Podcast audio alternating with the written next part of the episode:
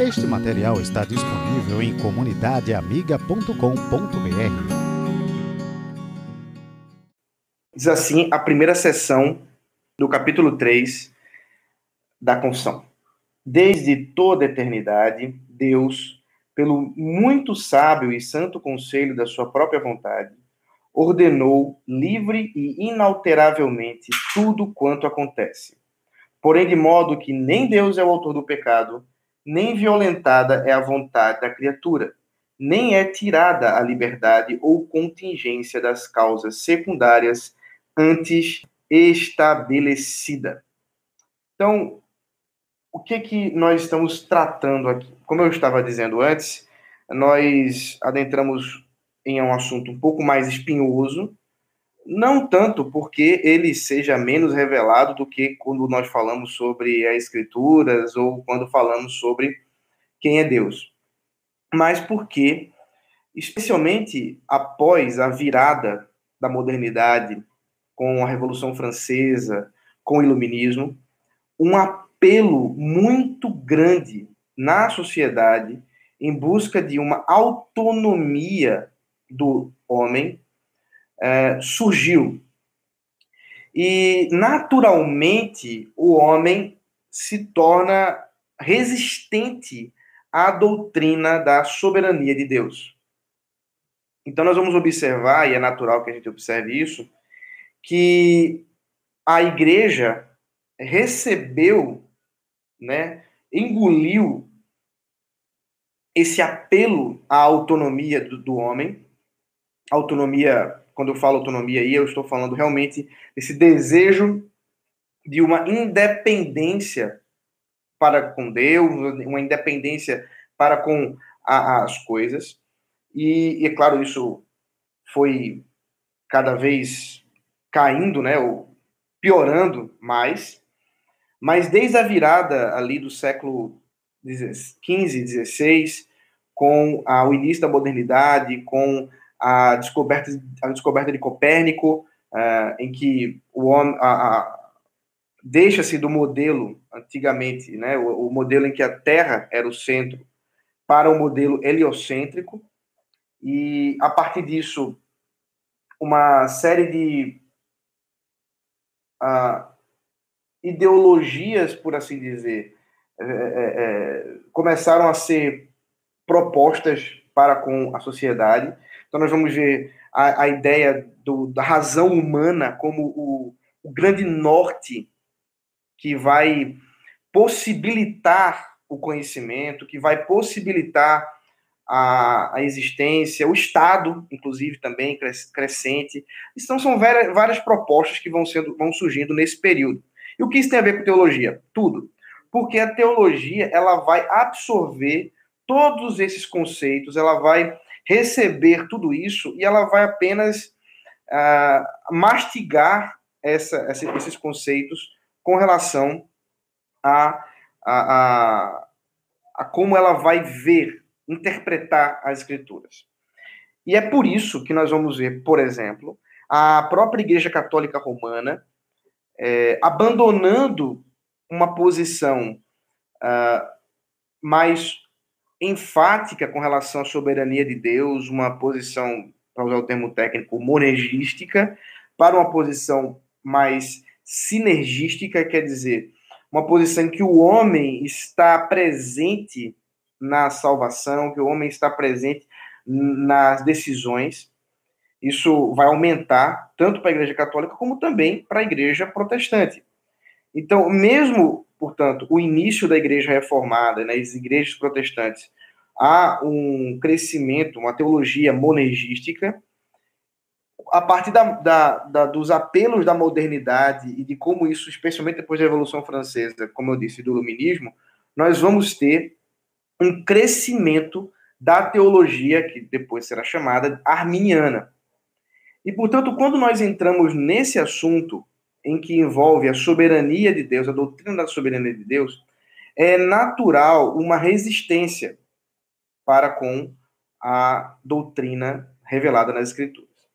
Mas o que que Deus então revela na sua palavra, aquilo que os teólogos de Westminster estão tratando nesse, nessa primeira sessão? Muito bem. nós observamos, em primeiro lugar, que quando nós falamos dos decretos de Deus, nós estamos falando de alguma coisa que não está no tempo, não está presente no início da criação, mas antecede a criação. Por exemplo, em Isaías capítulo 46, versículo 10, nós vamos encontrar o profeta Isaías servindo-se da sabedoria do Senhor, Deus falando pelo profeta Isaías, dizendo o seguinte: Desde o princípio anuncio o que há de acontecer, e desde a antiguidade revela as coisas que ainda não sucederam. Eu digo: o meu conselho permanecerá em pé e farei toda a minha vontade. Então você observa que o profeta entende que as, a, a vontade de Deus, o profeta entende que o anúncio dos decretos de Deus não diz respeito a alguma coisa que uh, está no presente, mas alguma coisa que foi desde a antiguidade dita. Porque, na verdade, isso diz respeito a uma a relação com a própria Trindade, uma relação com aquilo que o próprio Deus consigo mesmo designou. Por isso que os teólogos Westminster falam que desde toda a eternidade Deus. Você vai ver isso também ah, em Efésios, capítulo 1. Veja comigo aí. Efésios, capítulo 1.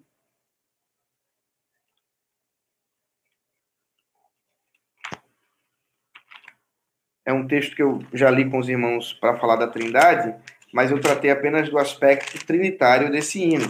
Mas também é um hino sobre o poder e a soberania desse Deus triuno. E você vai observar, por exemplo, no versículo 11, que diz assim: Em Cristo fomos também feitos herança, predestinados segundo o propósito daquele que faz todas as coisas conforme o conselho da sua vontade. Então, observe. Assim como Isaías está dizendo que as coisas que o próprio Deus designou foram feitas no passado, o, o apóstolo Paulo, nesse hino maravilhoso, está dizendo que o próprio Deus predestinou segundo o seu próprio propósito, que ele faz segundo o conselho da sua vontade. Agora, é, é importante observar dois adjetivos que os teólogos colocam, dois não, é, são dois. O muito sábio e o santo conselho da vontade de Deus. Isso é importante para que nós estejamos é, calçados em sandálias de humildade para tratar sobre aquilo que falamos a respeito dos decretos de Deus. Porque nós estamos falando de um Deus que é santo e sábio e que, portanto, aquilo que ele decreta, ele decreta de forma sábia e santa, pura, sem que nós possamos atribuir a Deus qualquer tipo de malícia. Mesmo apóstolo Paulo, tratando dessas questões é, espinhosas, ele fala, Romanos capítulo 11, veja comigo aí, esse outro, essa doxologia belíssima o versículo 33. Ó profundidade da riqueza, tanto da sabedoria como do conhecimento de Deus. Quão inexplicáveis são os seus juízos e quão insondáveis são os seus caminhos. Então, nós estamos falando de um Deus santo, um Deus sábio, um Deus que ordena pela sua vontade todas as coisas, mas a sua vontade, ela é santa e é sábia. Isso é muito importante. Esses dois preceitos para falarmos dos decretos de Deus estabelecem os princípios que nós vamos ter para falar a respeito de Deus. E a, a, a, a confissão continua e diz assim: que esse Deus, pela sua vontade santa e sábia, ordenou livre e inalteravelmente tudo quanto acontece. Isso é muito interessante. Aqui nós temos aparentemente um paradoxo. Aqui nós temos uma contradição. Agora veja bem, esses irmãos passaram anos para escrever essa confissão. nós estamos na primeira sessão do capítulo 3. Os irmãos não pensem que essas palavras estão sendo colocadas aí de maneira aleatória. Eles não estão colocando que ele fez isso de maneira livre e inalterável, é, sem que eles estejam realmente preocupados com a terminologia do que eles estão usando. O que, que é livre e inalterável nesse uh, conselho, nessa ordenança, nesse decreto de Deus? Primeiro, primeiro, por que livre? Porque nós já vimos, Deus, ele é o ser totalmente livre. Ele é o ser completamente sem, que, sem necessidades, sem que haja uma causa que o obrigue a fazer qualquer coisa. Então, como Deus é livre, é necessário que observemos que os decretos de Deus são feitos de forma livre. O que significa isso? Que Deus, ao decretar alguma coisa, poderia ter decretado de forma diferente. Ele não foi obrigado a fazer aquilo. Isso é importante, nós vamos ver até na, na, na segunda sessão, mas eu já adianto, para que nós sejamos lembrados de que os decretos de Deus não são feitos como se Deus, por ter visto alguma coisa no futuro, ter visto alguma ação no futuro, ele tivesse então sido agora obrigado a decretar aquilo que ele viu. Não. O futuro só existe porque Deus decretou o futuro. Portanto, Deus não haverá de ver o futuro antes que ele o decrete. Por isso que o conhecimento de Deus do futuro está atrelado aos decretos de Deus a respeito do futuro. É ele quem dá existência a esse futuro, porque é livre. Então, se por acaso, é, vamos tentar colocar isso de uma maneira prática. Imagine agora que eu sou Deus, né, com toda a, a, a, o cuidado que a gente deve ter ao dizer esse tipo de coisa. Uh, e eu estou para decretar todas as coisas. E eu tenho uma visão daquilo que vai acontecer. E a partir do momento que eu vejo o que vai acontecer, eu decreto aquilo que eu vi. Observe, a mim, o meu decreto não foi livre. Ele foi causado pelo meu conhecimento sobre o futuro. Agora, o que causou o meu conhecimento sobre o futuro? Aí está o perigo. Porque aquilo que os arminianos vão dizer e outros grupos que são contrários à doutrina da soberania de Deus da Escritura vão afirmar que Deus ordena todas as coisas, decreta todas as coisas, por ele ter antevisto aquilo que vai acontecer, de maneira que as criaturas estão tendo uh, escolhas livres. Agora, se as escolhas das criaturas foram livres, das quais Deus anteviu, segue-se que o decreto de Deus foi causado por uma coisa externa. No caso, a antevidência que foi causada pelas ações livres humanas. Ainda que nós estejamos falando ainda da eternidade. Ainda que nós estejamos falando de um momento antes daquilo que houvesse tempo. Até é complicado falar de momento antes do tempo, mas aí ah, é uma limitação da nossa linguagem. Nós estamos falando de alguma coisa que antecede a eternidade. Portanto, quando os teólogos do Westminster estão dizendo que Deus determinou, ordenou livre, está dizendo que não há nenhuma causa externa à ordenança, ao decreto e à vontade de Deus. A partir do momento que Deus criou, ou ordenou, melhor dizendo, ordenou todas as coisas, tais coisas que ele ordenou são, por isso, inalteráveis, são imutáveis. Por quê?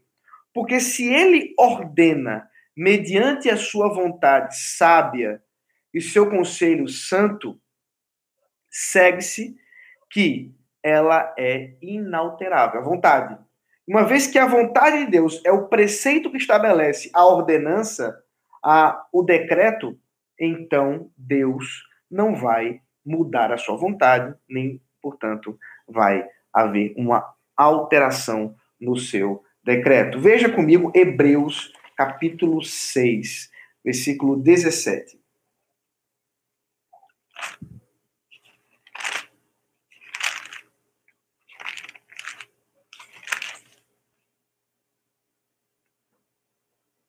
Diz o texto: Por isso Deus, quando quis mostrar com mais clareza aos herdeiros da promessa que o seu propósito era imutável, confirmou-o com juramento.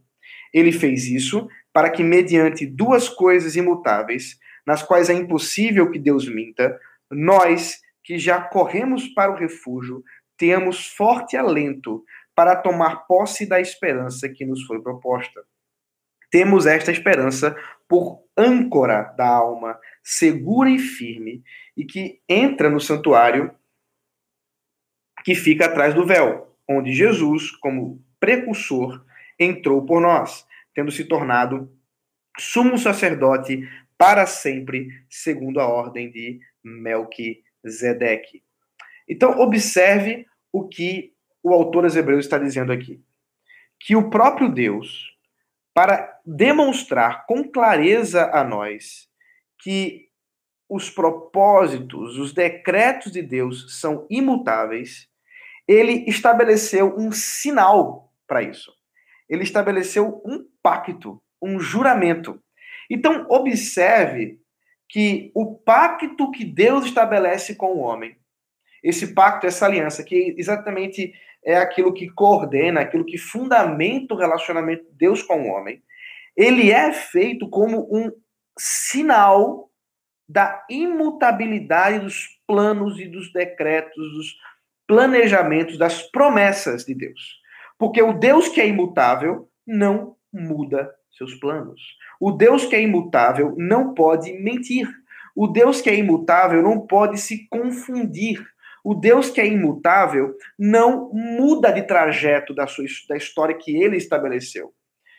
E isso serve-nos como uma, um conforto, uma segurança. Outros Hebreus está confortando a igreja, dizendo: olha só, vocês podem ter a confiança, a segurança, o conforto no Deus que não muda, no Deus que não se confunde, no Deus que não erra, que não mente, que os seus planos são eternos e imutáveis, como uma âncora da alma. Então, observe a ilustração aqui. Uma âncora é aquele objeto pesado usado para que os barcos, né, as embarcações, permaneçam onde elas estão ancoradas. Assim, aqueles que estão ancorados nas promessas do Senhor, aqueles que estão ancorados nos planos do Senhor, visualizando o amor, a bondade, a soberania de Deus, podem estar confortados, podem ser consolados, porque Deus não muda e seus planos também não mudam. Isso é um refúgio para nós. Isso é um consolo para nós. Então, observe que a, a doutrina dos decretos de Deus, como imutável, é extremamente valioso, é extremamente valiosa para a nossa própria segurança no nosso relacionamento com o próprio Deus. Deus não se confunde, Deus não muda, Deus é imutável. Portanto, ele estabelece, ele ordena de maneira livre, ele ordenou de maneira livre, e uma vez que ordenou, isso se torna inalterável tudo quanto acontece. E aí, tudo o quê? Né? Essa é uma boa pergunta. O que, que é tudo nesse, uh, nesses decretos de Deus? Bem, a palavra de Deus estabelece que Deus decretou, Deus ordena, Deus tem domínio sobre todas as coisas. Se houvesse uma área sequer da qual Deus não tenha domínio, nós teríamos uh, dificuldades. Desculpem. Nós teríamos dificuldade em crer num Deus que cumpre a sua promessa. Como é que Deus vai cumprir sua promessa se houvesse alguma parte da existência da qual ele não tivesse domínio direto? Então, pelo, pelo contrário, como já lemos em, em Efésios, né, na, na, na, carta aos Efésios, o, o domínio que, que Deus estabelece é a respeito de todas as coisas. Ele faz tudo conforme o conselho da sua vontade. Faz todas as coisas conforme o conselho da sua vontade. Poderia se dizer o seguinte: ah, mas e se todas as coisas diz respeito àquilo que ele faz? Sim. E o que é que ele faz? Todas as coisas. Então, nesse sentido, a, o, o, o conjunto é o mesmo. O conjunto de todas as coisas que existem é o mesmo conjunto de todas as coisas que ele ordenou, de todas as coisas que ele decretou. Uh, nesse sentido, ele decreta, portanto, toda a história. Tudo que acontece. Não há área a qual ele não tenha esse domínio, não há área a qual da história da qual ele não seja o Senhor. É por isso que essa doutrina da soberania absoluta de Deus tem sido acusada de maneira terrível por parte dos detratores da doutrina calvinista, da doutrina da soberania de Deus segundo as Escrituras, que tal doutrina torna automaticamente Deus o autor do pecado, Deus o autor do mal. Mais uma vez, os teólogos de Westminster, cuidando para que tais afirmações não fossem desvirtuadas por pessoas que, de alguma maneira, usassem tais expressões para concluir coisas que não estão sendo ditas, uh, dizem que Deus não é o autor do pecado. Veja aí que ele, uma vez que estabeleceu, que ele ordenou de maneira inalterável tudo que acontece, isso se dá de maneira tal que nem Deus é o autor do pecado, nem violentada é a vontade da criatura, nem é tirada a liberdade ou contingência das causas secundárias antes estabelecida. Aqui nós entramos em terreno arenoso. Eu estava hoje conversando com alguns amigos meus, reverendo Gaspar, reverendo Elton, uh, doutor, professor Gerson, que estão aí acompanhando a gente, pastor Tiago também, Uh, seminarista Vinícius, ele vai gostar de ter sido chamado de seminarista. Estou citando os nomes aqui porque são irmãos queridos que estavam hoje me ajudando um pouco a burilar mais um pouco, afinar um pouco mais aqui os conceitos que são, estão sendo tratados na confissão. Por quê, queridos?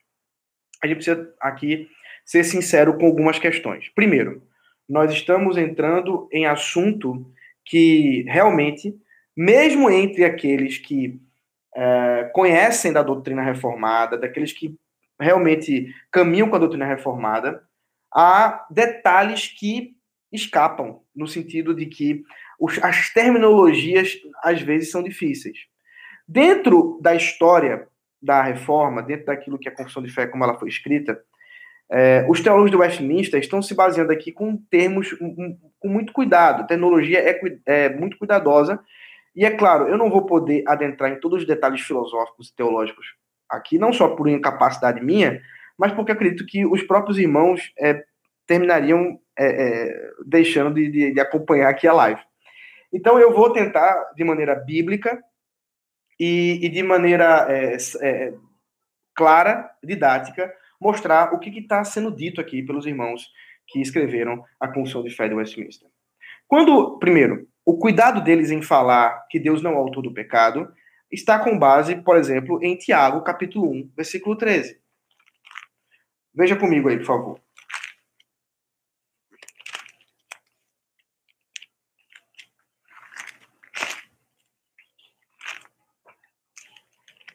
Tiago, capítulo 1, versículo 13. Ninguém, ao ser tentado, diga: sou tentado por Deus porque Deus não pode ser tentado pelo mal e ele mesmo não tenta ninguém. O que nós vamos observar no, na sequência do texto de Tiago é que o pecado ele é um produto da tentação. A tentação é pecaminosa, é fruto de um coração pecaminoso. E o que, que é o pecado? a ilustração que Tiago usa aqui é que o pecado é como uma, um filho de um relacionamento é, de fornicação, um, um, de adultério, de, uh, de traição, que aquele que foi tentado em seu próprio coração, é o que Tiago vai dizer, recai na tentação, recai nos desejos da tentação e concebe o pecado. E uma vez que Deus não pode ser tentado, ele não tem pecado. E uma vez que Deus não tem pecado, ele não pode ser chamado de o autor do pecado. Portanto, a doutrina calvinista, a doutrina da Confissão de Fé de Westminster, a doutrina reformada e presbiteriana, resguarda aquilo que a Escritura deixa de maneira muito clara, que Deus não pode ser tentado pelo pecado. Deus não é motivado por impulsos pecaminosos de modo que ele não pode pecar. Uh, outro texto que pode nos ajudar, primeira de João, primeira carta de João, capítulo 1, versículo 5. São textos que estabelecem limites. Observe que quando nós estamos tratando de assuntos como esses, que, que são assuntos é, é, mais difíceis, mais arenosos, nós podemos estabelecer certos limites para essa discussão que vão deixar claro para nós aquilo que até onde nós podemos ir. E aí está um, um dos casos. Nós não podemos dizer jamais que Deus é autor do pecado, que Deus é autor do mal, porque a Escritura deixa muito claro que Deus não pode ser tentado. Assim como, por exemplo, em 1 João, capítulo 1, versículo 5, nós vemos aqui a mensagem que dele ouvimos e que anunciamos a vocês é esta: Deus é luz e não há nele treva nenhuma. Não há mal, não há treva em Deus. E uma vez que o nosso Deus se revela dessa forma, nós podemos ter a convicção e a certeza de que nós não podemos, de modo algum, atribuir a Ele a autoria do pecado, a autoria do mal. Por isso, é importante estabelecer esse limite o que, que está em jogo quando nós usamos esse termo, a autoria do pecado? Nós estamos falando de responsabilidade. Então, eu já vi, temos aí algumas perguntas, eu já estou observando aqui, pelo menos no YouTube, que é onde eu tenho acesso. Deus planejou o futuro todo, inclusive o homem pecar? É... Outra pessoa pergunta: Pastor, o que aconteceu com Jesus e Satanás no pináculo do templo? Não foi tentação para Jesus? Excelente pergunta. Vamos segurar ela para daqui a pouco. Essa, essa é uma daquelas que a gente tem que trabalhar um pouco mais a respeito do que aconteceu ali na, na no pináculo do templo. É, na verdade, no, no deserto, né? No, Jesus se encontra com Satanás no deserto e o diabo o leva até o pináculo, mas a tentação foram três. Já já a gente entra nisso. Mas deixa eu caminhar um pouco mais sobre essa questão do pecado, porque isso é o que entra no assunto. Muito bem. Se Deus decretou todas as coisas, se Deus estabeleceu todas as coisas, é natural, então, que concluamos que Deus decretou o pecado. É isso mesmo? Sim, é isso mesmo. Deus decretou o pecado, Deus decretou a queda, porque isso está na história. E se está na história, está nos decretos de Deus. Está naquilo que nós chamamos de a causa primária de todas as coisas. A vontade de Deus é a causa primária de todas as coisas. Porém, não é a causa suficiente de todas as coisas. Por que não é a causa suficiente? Porque Deus estabeleceu nos seus decretos que não só a causa primária, mas causas secundárias fossem a origem das ações humanas. E é por isso que está salvaguardada a liberdade e a contingência dessas causas secundárias. E nesse sentido é que nós, nós vamos observar a diferença entre Deus decretar uma coisa e Deus ser responsabilizado por ela. Onde nós podemos encontrar isso nas escrituras, para nos ajudar a entender o que estamos aprendendo aí. Veja comigo aqui. O livro de 2 Samuel.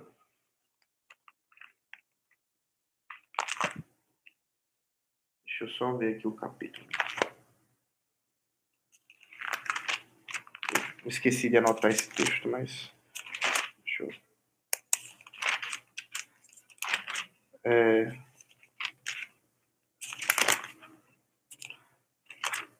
Segundo Samuel.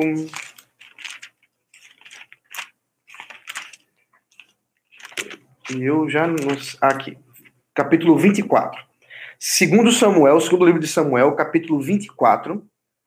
E uh, vamos ver depois. Primeiro livro de Crônicas, capítulo 21. Diz assim o texto. O primeiro livro de Samuel, capítulo 24, versículo 1. Mais uma vez, a ira do Senhor se acendeu contra os israelitas. E ele incitou Davi contra eles, dizendo: Vá e levante o censo de Israel e de Judá. Então, aqui nós temos Deus, e a, a palavra incitar aqui, é, em hebraico, é um, um ativo enfático, da ideia de causação, Deus está causando isso, a essa, esse, esse senso. Eu vou resumir a história, porque o a narrativa é grande, mas depois vocês podem observar a narrativa inteira. O que acontece aqui? Davi, incitado por Deus, é, ele levanta um censo. Após fazer esse censo, versículo 10, ele pesa ao seu coração um pecado contra Deus. Veja o versículo 10. Depois de haver recenseado o povo, Davi ficou com dor no coração e ele disse ao Senhor: Cometi um grande pecado ao fazer o que fiz. Mas agora, ó Senhor, peço-te que perdoes a iniquidade do teu servo, porque fiz uma grande loucura. Então, o que nós estamos vendo é o seguinte: Davi está dizendo que ele pecou ao recensear o povo. O narrador do livro está dizendo que Davi fez isso porque Deus o incitou a fazer. Era natural que a gente esperasse Deus dizendo o seguinte: Davi, fica tranquilo. Fui eu que eu sou o responsável. Não é isso que a gente esperaria na narrativa? Não é isso que a gente esperaria naturalmente daquilo que está sendo dito aqui, mas não é isso que foi dito. Olha o que Deus responde para uh, para Davi. Quando Davi se levantou pela manhã, versículo 11. Quando Davi se levantou pela manhã, a palavra do Senhor veio ao profeta Gade, vidente de Davi, dizendo: Vá e diga a Davi. Então o profeta agora está falando do nome do Senhor. Assim diz o Senhor: Eu lhe ofereço três opções. Escolha uma delas para que eu a execute contra você. Opa, peraí.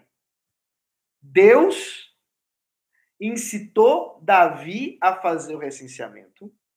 Davi percebeu o pecado que cometeu ao fazer o recenseamento. E agora, Deus está estabelecendo três três opções de punição, de disciplina contra Davi e contra Israel.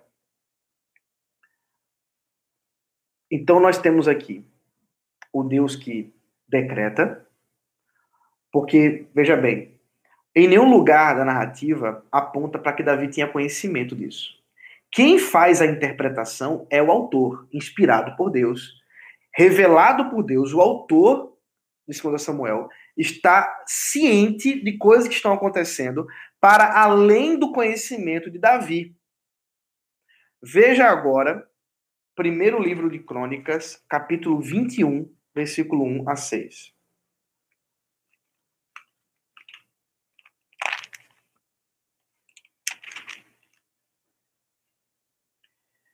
Então, Satanás se levantou contra Israel e incitou Davi a levantar o censo de Israel. Opa! Foi Deus ou foi Satanás? O que está acontecendo aqui? Nós vamos ver uma narrativa muito parecida. O livro de Crônicas foi escrito depois do livro de Samuel, do segundo livro de Samuel. Então nós temos aqui um outro autor, agora também inspirado por Deus, agora nos dando mais conhecimento sobre aquilo que aconteceu lá com Davi, que ele também não sabia. Então existe Deus soberano governando todas as coisas, direcionando a história, punindo Israel.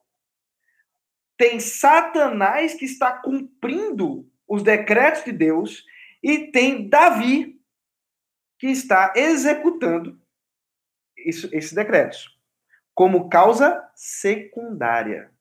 O que, que a confissão está dizendo é que essa atividade de Davi, ela é contingente ou livre. Isso é muito interessante, porque há aqui uma um equívoco muito grande, até mesmo dentre os calvinistas, de pensar que a ação do homem nesse sentido, ela seria necessária. Aí nós temos que tomar um cuidado, porque o que a confissão está observando e que o, o, o texto narrado nos mostra é que a ação de Davi foi feita por ele, pelo seu próprio coração, por isso ele se arrependeu. Ele desejou pecar contra Deus. Ele desejou se rebelar contra Deus. E esse desejo dele, dentro dos decretos de Deus, é uma causa livre necessária. Uma causa livre uh, uh, contingente. Em que sentido que é contingente? Aí eu, eu, sei que é um termo técnico. Contingente é o contrário de necessário. Necessário é alguma coisa que tende a acontecer e não há como ser diferente. Enquanto que contingente é uma coisa que pode ou não acontecer. Por exemplo, Davi poderia ou não fazer o censo. Davi não foi obrigado a fazer o censo, mas ele o fez. E o fez, primeiro, porque Deus o decretou, e segundo, porque ele o desejou. Daí nós estamos falando das causas secundárias. Essas causas secundárias entram no relacionamento com a responsabilidade. Porque Deus que decretou as, todas as coisas, também decretou que dentro dessas causas secundárias livres, o homem seja responsável pelas suas atitudes. E qual a prova que nós temos? Exatamente essa história. Porque tanto na narrativa que dá a Deus o, o, o, a incitação, como a narrativa aqui que dá a Satanás, o final é o mesmo. Veja o versículo 7 do capítulo 21 da, do primeiro livro de Crônicas. Tudo isto desagradou a Deus, e por isso ele castigou Israel. Então Davi se dirigiu a Deus dizendo: cometi um grande pecado ao fazer tal, tal coisa. Mas agora peço-te que perdoes a iniquidade do teu servo, porque fiz uma grande loucura. Então, nós podemos ver que, hum, com clareza, que não há nenhuma crise para com a revelação, nenhuma crise nas escrituras em que Deus é soberano, a causa primária de todas as coisas, sem que ele seja autor do pecado, que tenha qualquer tentação a respeito do pecado, e também sem que as ações humanas sejam livres e contingentes dentro dessas causas secundárias. O que, é, é, o que seriam essas causas livres? André pergunta. André, é o seguinte: a, uma causa necessária é, por exemplo, ah, o caso da, da a, a, de, um, de um instinto animal. Vamos pensar, por exemplo, aí nos animais. Os animais, eles não agem por razão, eles não deliberam, eles não pensam se o que vão é, é, escolher dentre as coisas que eles fazem, eles agem por instinto. Então, na linguagem aqui da confissão, nos decretos de Deus, Deus decretou que os animais assim fossem e que eles não agissem de maneira livre, enquanto que ele decretou que nós agíssemos de maneira livre por meios racionais e que fôssemos, em nossa deliberação racional, nos responsabilizasse dos nossos atos pecaminosos. Sim, isso tem tudo a ver com a relação entre responsabilidade humana e soberania divina, que nas Escrituras não tem nenhuma crise. Nós estamos falando entre responsabilidade humana e a, a, causa primária, que é Deus, e as causas secundárias, que são diversas, dentre elas, inclusive, a deliberação humana, como o caso aqui de Davi. Nós estamos vendo claramente no texto Davi sendo responsabilizado, o próprio Davi consciente disso. Essa história a, nos revela com clareza a relação entre a soberania de Deus e essa responsabilidade humana, sem que Deus seja responsabilizado pelo pecado, sem contanto também o homem tenha é, uma, um impulso de necessidade a ponto de, de, ser tratado apenas como se fosse um robô, como se fosse um boneco nas mãos do Senhor. A confissão de fé, ela vai completamente uh, de encontro a isso.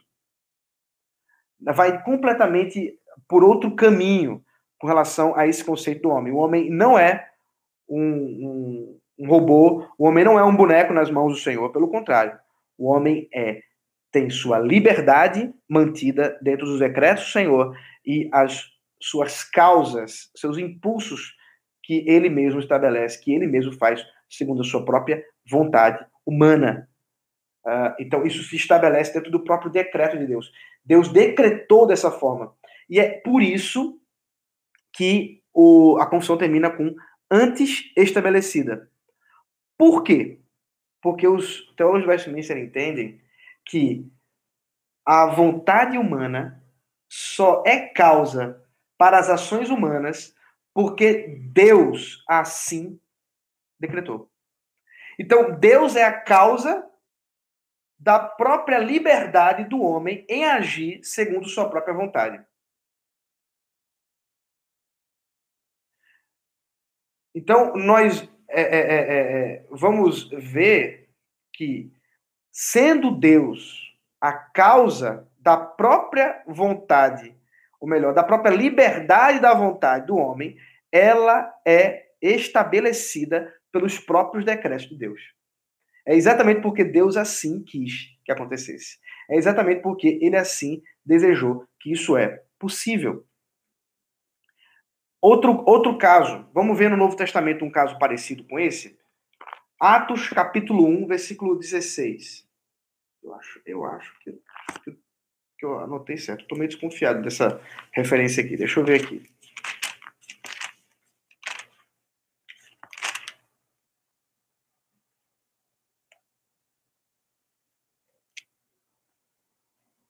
Sim. Esse é um outro caso. Atos capítulo 1, versículo 16. Veja aí. Irmãos, era necessário que se cumprisse a escritura que o Espírito Santo predisse pela boca de Davi a respeito de Judas, que foi o guia daqueles que prenderam Jesus. Ele era um dos nossos e teve parte nesse ministério. Então aqui nós estamos vendo a, a predição por parte de Davi da obra de Judas, e nós sabemos que Judas agiu e foi responsabilizado pela própria é, é, é, ação dele, pelo próprio, pela própria escolha dele. Veja mais à frente, nós vamos ver no discurso de Pedro também, capítulo 2, versículo 23, a mesma relação. Parece até que Pedro participou da, da, do planejamento da, da Confissão de Fé de Westminster. Olha só. A partir do versículo 20, 22. Israelitas, escutem o que vou dizer. Jesus o Nazareno, homem aprovado por Deus diante de vocês, com milagres, prodígios e sinais, os quais o próprio Deus realizou entre vocês por meio dele, como vocês mesmos sabem. A este, conforme o plano determinado e a presciência de Deus, vocês mataram. Olha só. Pedro está dizendo o seguinte: que Deus determinou, que Deus anteviu, mas vocês que mataram. Vocês que são responsáveis pelo que aconteceu. Então, observe que no Novo Testamento, essa relação, mais uma vez, entre a soberania de Deus e a responsabilidade humana, a causa primária e as causas secundárias, estão mais uma vez aqui sendo enfatizadas, estão mais uma vez aqui sendo ditas. Não há dúvida alguma daquilo que a Escritura revela, tanto no Antigo quanto no Novo Testamento. Ah, tanto as causas primeiras quanto as causas secundárias. Assim, nós podemos observar que dentro da potência, quer dizer, das possibilidades daquilo que Deus poderia fazer, ele livremente escolheu que a causa primária da sua dos, dos seus decretos não fosse o suficiente. Ele estabeleceu que as causas secundárias também estivessem unidas. O termo teológico é concorrentes.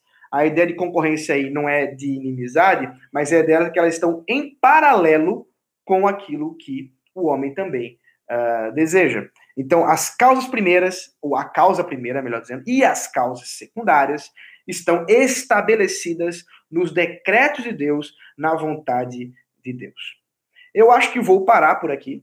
É, tenho mais, tinha mais alguns textos para colocar, mas eu vou deixar agora para algumas perguntas.